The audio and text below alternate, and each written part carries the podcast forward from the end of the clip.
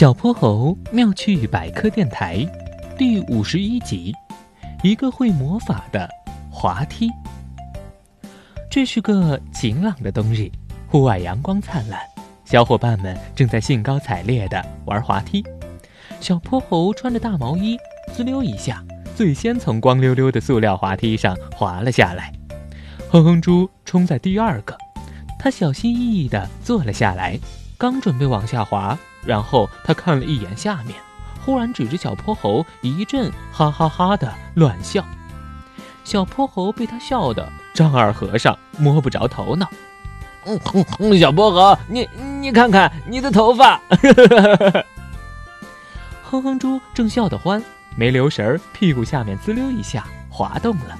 只见他哇呀呀叫着，用坐立的姿势从滑道上冲出来，然后咣咚一下。一屁股坐在了地上，摔了个结结实实的大屁墩儿。小泼猴见状也忍不住笑得上蹦下跳。龙小白一边听着他俩的笑声，一边爬到了滑梯顶上。没想到，他也指着下面的小泼猴和哼哼猪说道：“你俩头发。”然后才一滑而下。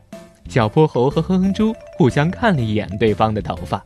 都笑得弯下了腰，滑下来的龙小白正准备告诉他俩头发的事，只见小泼猴和哼哼猪也一起指着他的头发，哈哈哈哈笑个不停。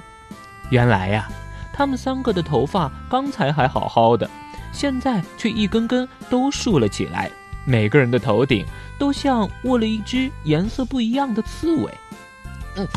小泼猴，小泼猴，这个滑梯是不是有魔法啊，把我们的头发往天上拉呢？嗯这个呀，是因为我们身上都带上了静电。最后滑下来的憨憨一边抚弄着自己同样飘飘欲飞的头发，一边跟他们三个说道：“嗯，今天天气晴朗，嗯空气干燥，咱们穿着毛绒会化纤的衣服，从塑料滑梯上滑下来的时候。”衣服和滑梯之间就会发生摩擦，摩擦起电，你们听说过吗？把我们的头发往天上拉的不是滑梯的魔法，是我们身上带的静电呢。哎呀呀，我们四个现在是刺猬头发小队喽！小泼猴在一旁拍着手，顽皮地说道：“四个头发直竖的小伙伴，你看看我，我看看你，一起哈哈哈哈笑了。”嗨，各位小朋友，我是小泼猴，非常欢迎大家在每期节目下方留言，把心中的大问题、小问题告诉给小泼猴哟，我会从中挑出好玩有趣的，用讲故事的方式告诉给你答案。被挑中问题的小朋友还会有一件小礼物送给你。